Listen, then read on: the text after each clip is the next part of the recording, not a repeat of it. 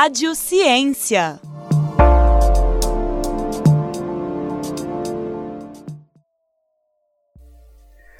Olá pessoal, sejam muito bem-vindos a mais uma entrevista do podcast Rádio Ciência. Meu nome é Alexandre Coelho Melo, sou repórter e estudante de jornalismo na Universidade Federal de Ouro Preto. E no episódio de hoje nós vamos conversar sobre fake news e desinformação com a comunicadora, cientista política e pesquisadora Camila Montalverne.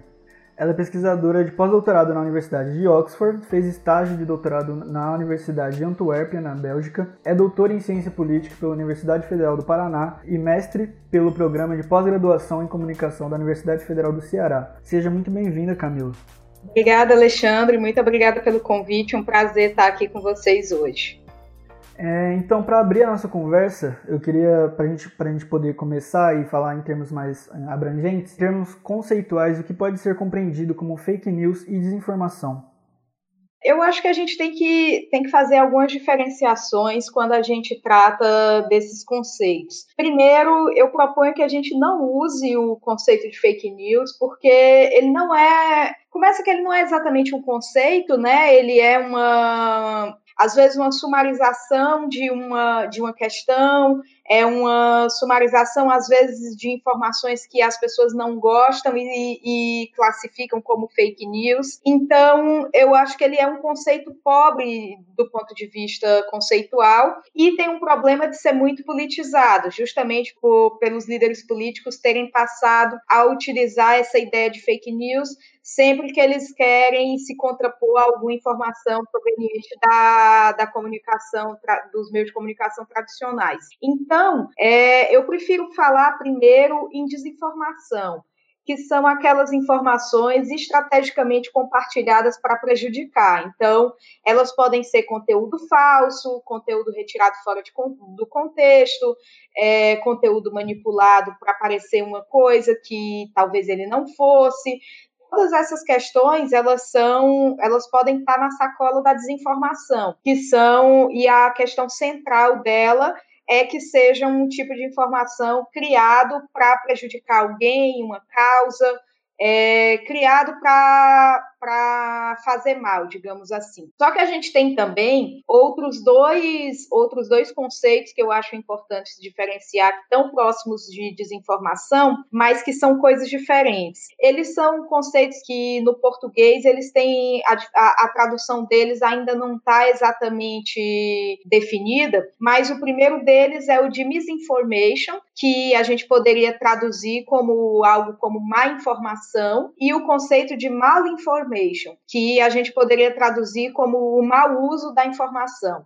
Então, quando a gente fala de misinformation ou de má informação, a gente está falando de uma publicação que não é intencional, de um conteúdo falso ou de um conteúdo que pode induzir ao erro é, por exemplo, quando a, gente, quando a gente vê uma matéria que o jornalista errou na apuração. Ele não teve dolo ali na maior parte dos casos, ele não fez aquilo pensando em prejudicar alguém, mas ele acabou passando informação que não era adequada. Então, isso também é um tipo, é, é problemático para o ambiente informacional. E aí a gente tem o mau uso da informação, que é a malinformation, ela, que ela pode ser definida quando informações verdadeiras são compartilhadas para prejudicar alguém. Isso, por exemplo, é o caso de vazamentos de dados pessoais. A gente pode pensar, por exemplo, no vazamento da ficha da Dilma quando ela teve câncer na campanha de 2010. Esse seria um, um exemplo. Ou o próprio vazamento dos e-mails da Hillary. Isso poderia ser outro exemplo. Então, a gente tem, acho que é importante a gente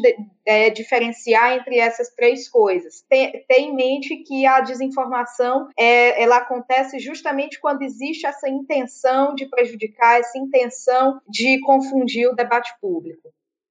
Nos Estados Unidos existiram polêmica em relação às eleições de 2016 e à campanha eleitoral de Donald Trump, com indícios de apoio ao republicano a partir de fake news geradas em diferentes lugares do mundo, como a Rússia e a Macedônia. Na Inglaterra, o mesmo sistema de informações falsas compartilhadas e desinformação foram espalhadas pelas redes sociais e tiveram relevância bastante para influenciar a votação do plebiscito sobre a saída dos ingleses do eixo da União Europeia. Com esses e diversos outros exemplos que ocorreram no mundo, nós notamos que as fake news e a desinformação são um problema indiferente diferentes países. No Brasil, elas também parecem ter tido importante peso na eleição do presidente da República em 2018. É possível dizer se existem características que garantem um terreno social fértil para a difusão de notícias falsas em diferentes países? Eu acho que sim, mas eu acho que para começar essa conversa, a gente tem que primeiro ter um certo cuidado para não superestimar o impacto da desinformação. É, eu não estou dizendo que a desinformação não é um problema, mas a questão é que os estudos existentes é, em, no contexto americano, no contexto inglês, no contexto europeu, já indicam que não são, que, e até no contexto brasileiro, já indica que a desinformação não é suficiente para decidir uma eleição, por exemplo. Em geral, o que ela, o que acontece é que é que dizer que houve fake news, que houve desinformação numa campanha, acaba sendo uma resposta conveniente para quem foi derrotado, já que você evita que olhe para os erros políticos que foram cometidos. Dito isso, é óbvio e, e, e eu acho que não é demais reforçar que um ambiente informacional confuso ele é prejudicial para a democracia e ele tem que ser ele tem que ser combatido. Só que a gente não pode exagerar nos seus impactos. Então, acho que o que é importante ter em mente é que o que, em geral, o que as notícias falsas, o que a desinformação faz, é oferecer um atalho cognitivo para que as pessoas justifiquem as próprias escolhas. Então, as pessoas já estão decididas, por exemplo, por um candidato, ou no caso do Brexit, por, por uma posição, mas elas ainda não conseguiram justificar isso de uma forma racional, digamos assim. Então, esse tipo de esse tipo de informação duvidosa ou falsa, ela justamente oferece essa justificação que as pessoas estão precisando naquele momento. Mas veja que ela não faz a mudança no, no que as pessoas pensam. Agora, dito, dito isso, tem um artigo muito interessante de três pesquisadores europeus, a Eda Humphrey, o Frank Esser e o Peter Van Aust, é, em que eles vão, vão mostrar que maiores níveis de confiança nas notícias e menor polarização no sistema midiático e na sociedade é, de, também diminuem as chances de que a desinformação prospere. Então, a gente tem algumas características sociais, que, sociais e políticas que de fato fa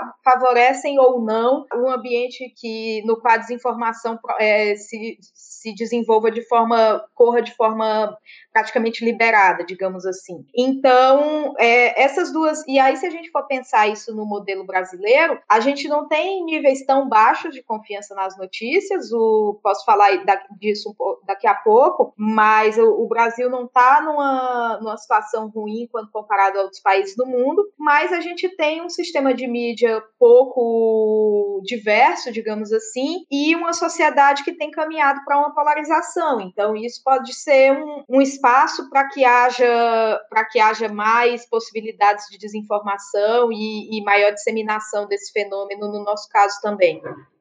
Exatamente. É, essa, vamos dizer assim, que meio que um monopólio da, da, da mídia em si, onde você tem a, a maioria da, da, do acesso à comunicação e notícias é, vem meio que de uma fonte só, para perguntar se você considera que as fake news iniciaram e agiram apenas no período de eleição ou já havia disseminação e influência de notícias falsas no Brasil antes de 2018, como no impeachment em 2016 ou na investigação da Lava Jato quando ocorreu. É, eu acho que a gente não pode tomar é, esse fenômeno de notícias falsas e de desinformação como algo novo. A diferença que a gente tem agora é de escala. Mas se a gente for, eu não vou voltar muito, mas se a gente pensar nas eleições de 2010, é, a gente já tinha aquelas conexões que a campanha do Serra fez entre a Dilma e a liberação do aborto, uma tentativa de agradar, de acenar para o eleitorado evangélico que se oporia, e mais conservador, católico mais conservador também, que se oporia muito a essa, a, a uma possível, a um possível apoio ao aborto por parte da campanha da Dilma. É, a gente tem em 2014, por exemplo, a campanha negativa do PT em relação à Marina, quando dizia que ela poderia tirar a comida da mesa dos brasileiros com a, a com aquela coisa da autonomia do Banco Central. Então, é, o, esse expediente de notícias falsas ou de coisas que não, que não são exatamente tão precisas, informações que não são tão precisas quanto, quanto o que realmente está acontecendo na realidade, não é algo novo. A questão é que a gente tem um ambiente mais confuso, um ambiente mais fragmentado que acaba facilitando que esse tipo de coisa se dissemine, junto a um, a um cenário no qual as pessoas estão, em geral, não procuram mais notícias nas fontes tradicionais. Então, você tem uma competição pela a atenção delas, sendo que agora elas podem esperar que a notícia ou que a informação chegue no próprio WhatsApp, chegue na, na própria timeline. Então, isso não é ruim por si só, porque é interessante você ter um, um, uma possibilidade de que essas notícias cheguem de forma mais rápida e de forma mais direta nas pessoas, mas por outro lado, talvez, é, por outro lado, isso principalmente para gerações mais novas, elas perdem o hábito de saber que tipo de notícia, de onde que elas estão consumindo, de onde que aquilo vem, quem é a fonte, como que aquilo foi apurado. Então, você tem essa diferença de escala que talvez seja o grande determinante. E mais do que a diferença de escala, no caso de 2018, a gente viu também uma articulação de, em termos institucionais, até de montagem de, uma, de, de, de um esquema para disseminação desse tipo de informação. Então, é, é, tem também a, a coisa deixa de ser mais artesanal ou deixa de ser uma técnica que é usada de forma quase escondida pelas campanhas porque pega mal e passa a ser uma parte fundamental da estratégia de campanha. E isso que eu acho que é que a gente tem que ter, tem que estar atento. Exatamente. Agora, trazendo isso mais para a atualidade, é, as fake news serviram como catalisador nas eleições de 2018, impulsionando, como você disse, impulsionando campanhas políticas enquanto prejudicavam outro, outros grupos políticos e candidatos. Acredito que podemos dizer que é um fenômeno recente na política brasileira, mas que, como você disse, já temos históricos indícios de, de um princípio de que isso é, começaria a acontecer. E passado apenas dois anos deste evento, de 2018, eu queria saber como você avalia as eleições municipais de 2020. É, eu acho que é, que é delicado dizer que as, que as fake news e que as notícias falsas, a desinformação, serviu como catalisador nas eleições. É, a gente tem, por exemplo, o trabalho da professora Mara Pavão, que mostra que, embora um terço das pessoas acredite em notícias falsas, ou seja, diz que acredita em notícias falsas, é, ou não, no caso não diz, né, mas no, no, nos nos experimentos, nos estudos, se mostra que elas acreditam e que a gente tem uma situação que o fact-checking, as agências de checagem têm pouco impacto. Quando você vai ver quem são as pessoas realmente influenciadas por essa, por essa desinformação, por essas notícias falsas, são aqueles que já têm convicções políticas muito fortes e que não estão mudando o voto por conta dessas notícias, sejam elas verdadeiras ou falsas. Então, é, é aquilo que eu disse anteriormente. Elas são, elas com a, essas, esse ambiente de desinformação, ele confunde o debate público, ele é prejudicial porque cria uma desconfiança generalizada, mas ao mesmo tempo é, elas não são definidoras de resultado eleitoral. A gente tem que procurar os,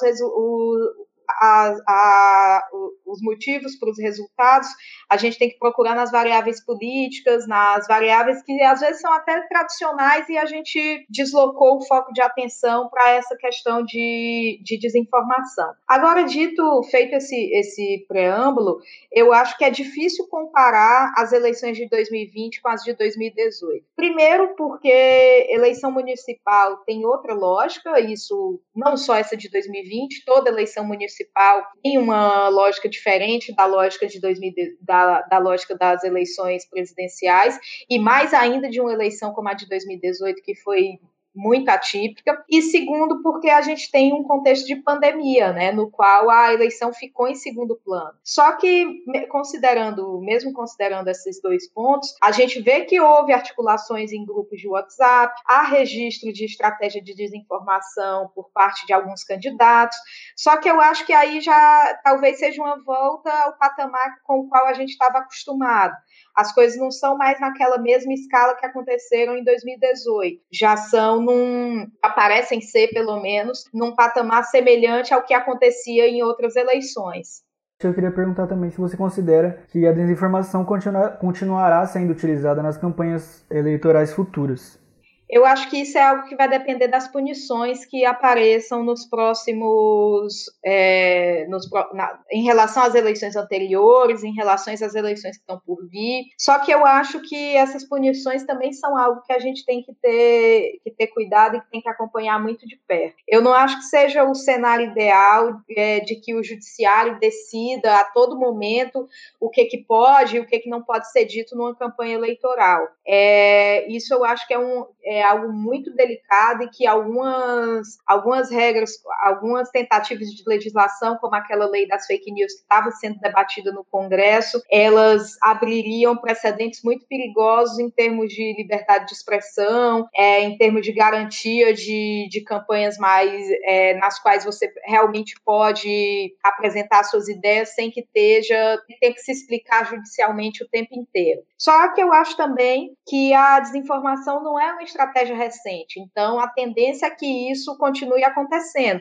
O que não pode acontecer, ao meu ver, é algo como que é algo como aconteceu em 2018, que você tinha desinformação numa escala industrial, inclusive com, com comportamentos que deveriam ser punidos pela justiça eleitoral não porque as informações, não pelo caráter das informações, mas porque esses comportamentos já eram vedados pela lei. Então, é, eu acho que, a, que, o que a gente tem para as próximas eleições é um pouco. Vai depender muito do quanto a sociedade brasileira vai estar disposta também a aceitar esse tipo de estratégia, se ela vai continuar aceitando isso, e vai depender de como a justiça eleitoral e, o, e os próprios players do campo político decidam que esse tipo de estratégia é ou não adequada. Eu acho que é difícil a gente ter outra, outro, outro tipo de campanha com aquele grau de desinformação que aconteceu em 2018. Eu, eu acho que o TSE está mais esperto, o campo político está mais esperto, a sociedade tem aprendido também, mas é, mas é algo que a gente ainda tem que esperar para ver. E aí, pegando mais um exemplo da, da, da, política brasileira que a gente teve nas eleições de 2018, em um, de, em um, dos debates no Jornal Nacional, o então candidato à presidência da República, Jair Messias Bolsonaro, citou a existência de um kit gay e disse que iria combatê-lo. É, movimentos conservadores dentro e fora do campo político partidário chamaram de kit gay o projeto Escola Sem Homofobia, que sequer distribuiu qualquer cartilha nas escolas. Desde as eleições até os dias atuais, como a senhora avalia o posicionamento da mídia em relação a este assunto e a disseminação de fake news e desinformação em termos gerais. Eu acho que o centro dessa questão é que a, a, disseminação de desinformação é efetiva quando ela parte das lideranças políticas. E isso cria uma dificuldade muito grande para o jornalismo, porque quando a gente vai olhar os critérios de noticiabilidade, os critérios de produção jornalística, os líderes, as pessoas que estão, principalmente se eles estão em cargos eletivos, se eles são autoridades eleitas, eles têm um valor de noticiabilidade por si só. Então, eles, o, o, que eles falam é importante sem, sem nenhuma moderação, digamos assim, no sentido de que o que o presidente está dizendo é algo relevante de ser reportado pela autoridade que o cargo carrega. Agora, também, por outro lado, é, um dos, uma das funções do jornalismo é de estabelecer qual é o espaço da controvérsia legítima numa sociedade, delimitar o limite do debate público. Controvérsia legítima, eu estou chamando quando, quando o jornalismo tem tem a função de delimitar quais são as perspectivas, quais são os temas que são que devem ser considerados legítimos de estarem presentes no, no debate público. É como se houvesse uma, uma limitação de até onde, até esse, até esse ponto a gente vai. Por exemplo, até você pode tratar como uma questão de opinião é, algum, algumas coisas, mas você não pode, como no caso que acontece na Alemanha, por exemplo, você não pode fazer apologia ao nazismo em público. Então, isso passa do, da esfera da controvérsia legítima.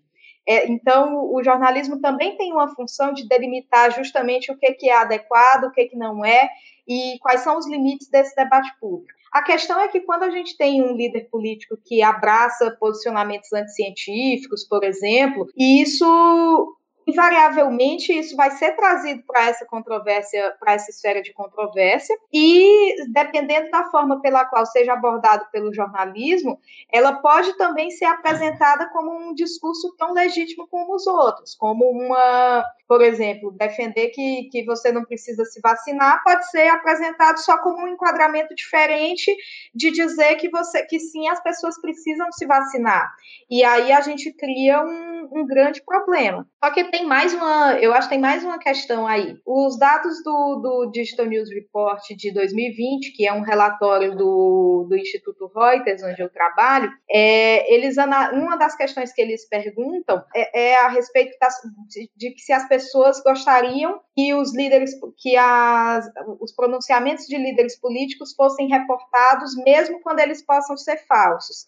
E no caso, e a tendência no mundo é sim que a maioria das pessoas queira que o jornalismo reporte esses pronunciamentos, mesmo quando eles possam ser falsos, e a maioria dos brasileiros também diz isso. Então, é, não é, uma, não é uma, uma questão sim. Outro ponto também é que o, os brasileiros, também pelos dados do Digital News Report, é, o, 50% dos brasileiros dizem que a maior fonte de desinformação com a qual eles estão preocupados é o, são o governo, políticos ou partidos daqui do país. Só que a segunda categoria mais escolhida é a de jornalistas e organizações noticiosas, que vem com 16%. Então, a gente vê que os, que os cidadãos reconhecem o papel das lideranças políticas como disseminadoras de desinformação, mas ainda assim acham que, que eles precisam saber o que está sendo, o que, que essas lideranças estão dizendo, e, por outro lado, os próprios jornalistas também são acusados de disseminar falsas informações, o que indica um certo grau de hostilidade da sociedade em relação ao campo jornalístico.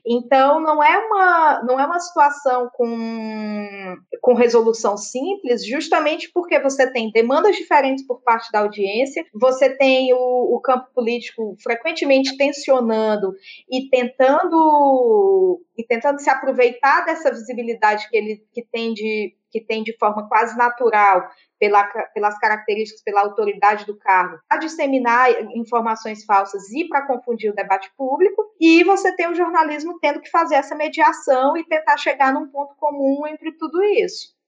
E aí, pegando disso, eu queria perguntar se você considera que o jornalismo tem esse papel de combate às, falsas, às notícias falsas e ah, se quando algum, alguma instituição, algum político, alguma coisa fala, tem esse, esse comportamento, se tem essa tem que ter esse comportamento de combate, combativo a isso.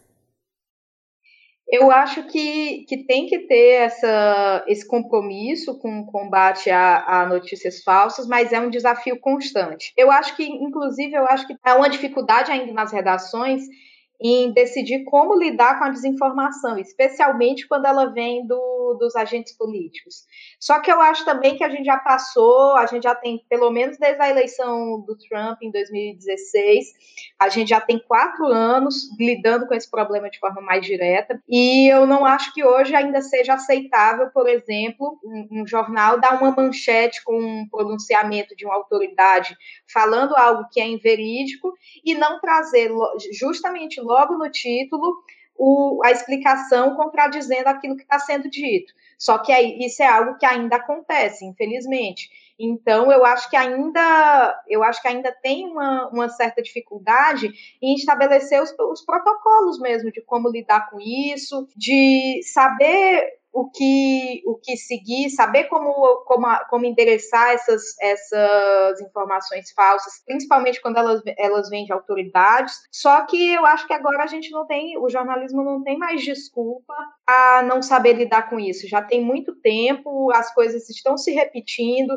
já existem organizações fazendo, desenvolvendo protocolos para lidar com essas questões, então eu acho que eu acho que já é hora de a gente saber de jornalismo e, e a sociedade é, saberem o que esperar e saberem lidar com essas questões. Uma coisa que eu tenho observado no, no, no, na pesquisa que eu estou desenvolvendo no, Instituto Reuters, que é um trabalho justamente sobre confiança nas notícias, é que quando a gente conversa com jornalistas, que eu fiz algumas entrevistas com jornalistas brasileiros, é, a gente vê uma preocupação grande em desenvolver protocolos de checagem, protocolos protocolos de como, de como tratar essas informações.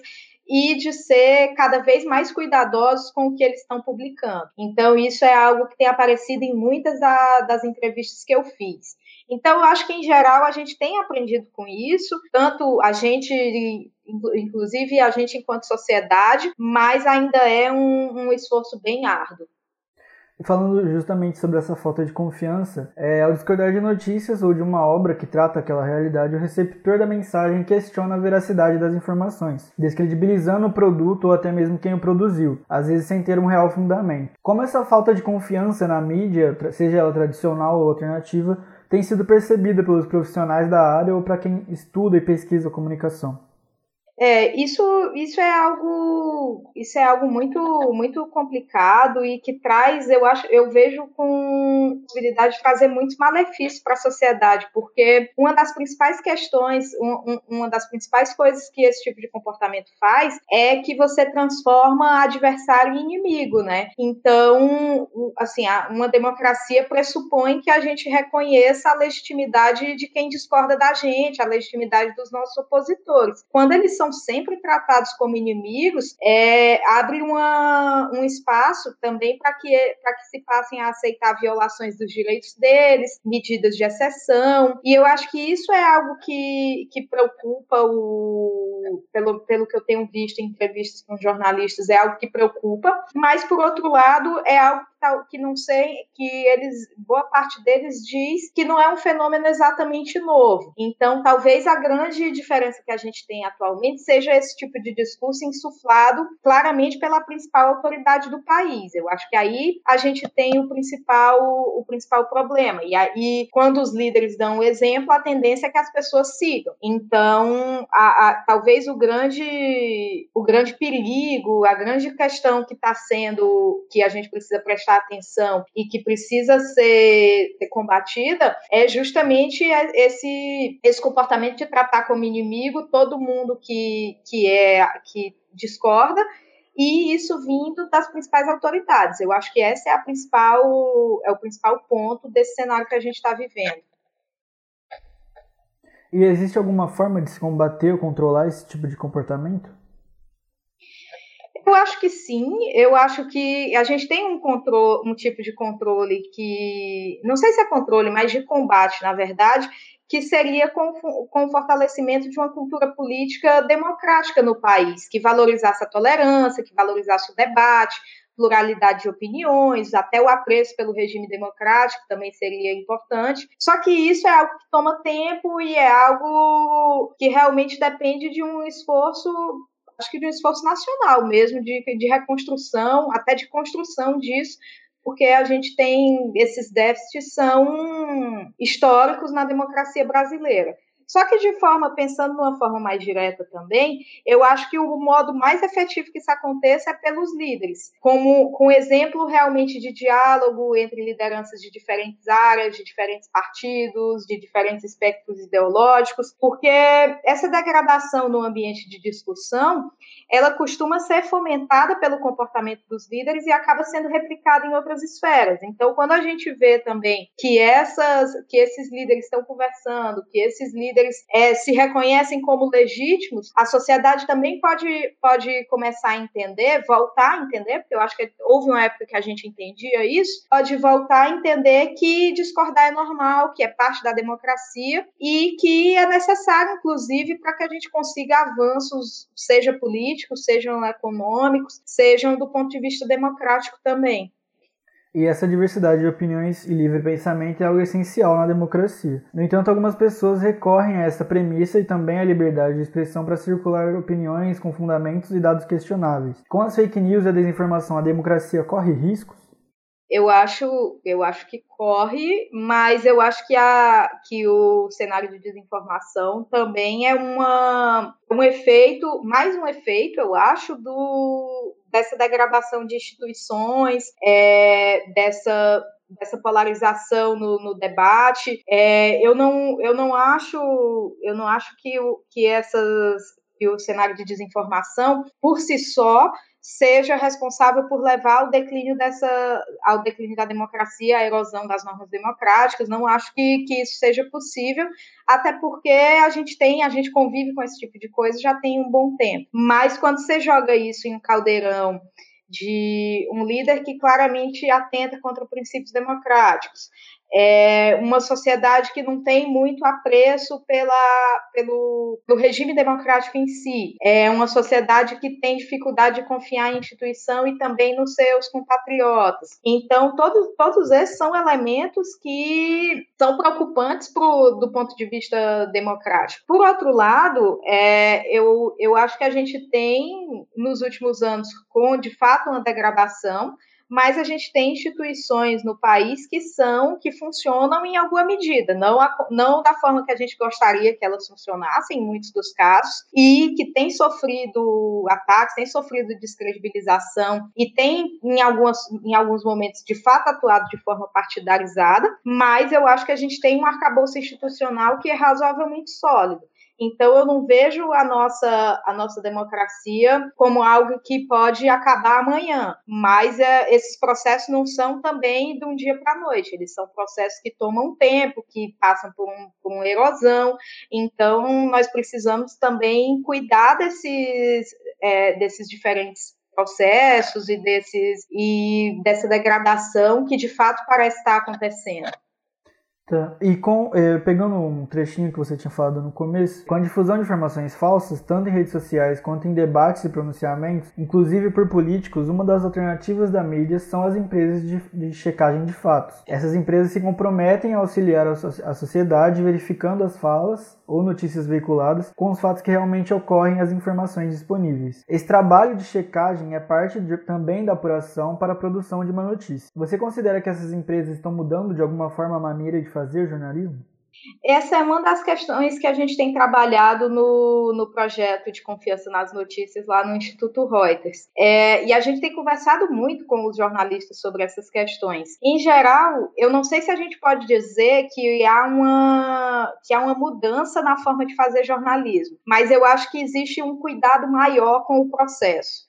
Outra coisa Outra coisa que me parece importante também é uma tentativa de tornar mais transparentes os procedimentos. Então, tentar fazer com que a audiência entenda melhor como que aquela notícia foi construída, por que, que aquele tema está sendo debatido, como que o jornalista chegou na, naquele ponto. Eu só, eu, eu só acho que a questão aí, que talvez seja, seja o que é mais problemático, é que alguns jornalistas ainda indicam que mesmo com o jornalismo de checagem, é, tem uma grande desconfiança sobre o trabalho dele deles. E eu acho que isso volta ao meu ponto do, do início da entrevista, que é de que boa parte desse ceticismo em relação às notícias ou desse consumo de desinformação não está atrelado ao trabalho que os jornalistas fazem ou à qualidade da informação que é oferecida na verdade está atrelada a predisposições políticas.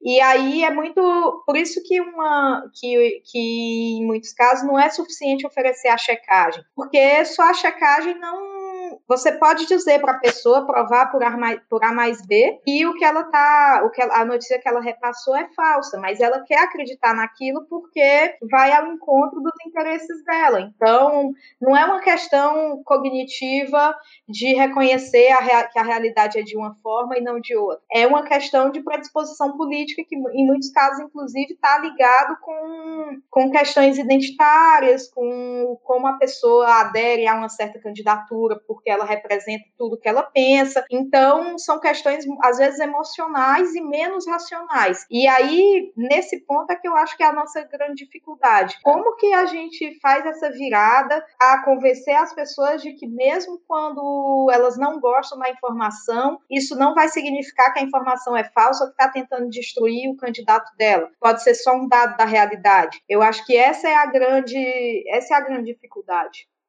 Com isso, a nossa entrevista vai chegando ao fim. Eu queria agradecer você, Camila, é, pela sua colaboração e contribuições na nossa discussão sobre fake news e desinformação no Brasil. Muito obrigada, Alexandre. É, muito obrigada pela oportunidade. É, se alguém quiser continuar conversando, meu Twitter é CamilaMBPP e vocês podem procurar também as produções no, no do Instituto Reuters, é, que a gente já tem trabalhado com essas questões. Queria agradecer também a todos os colaboradores que fizeram essa entrevista e esse podcast acontecer. Se você gostou, compartilhe com seus amigos e fique ligado que em breve nós teremos mais materiais. Outros conteúdos educativos você encontra no site radiofop.br. Eu sou o repórter Alexandre Coelho Melo e esse foi mais um podcast Rádio Ciência. Muito obrigado e até a próxima.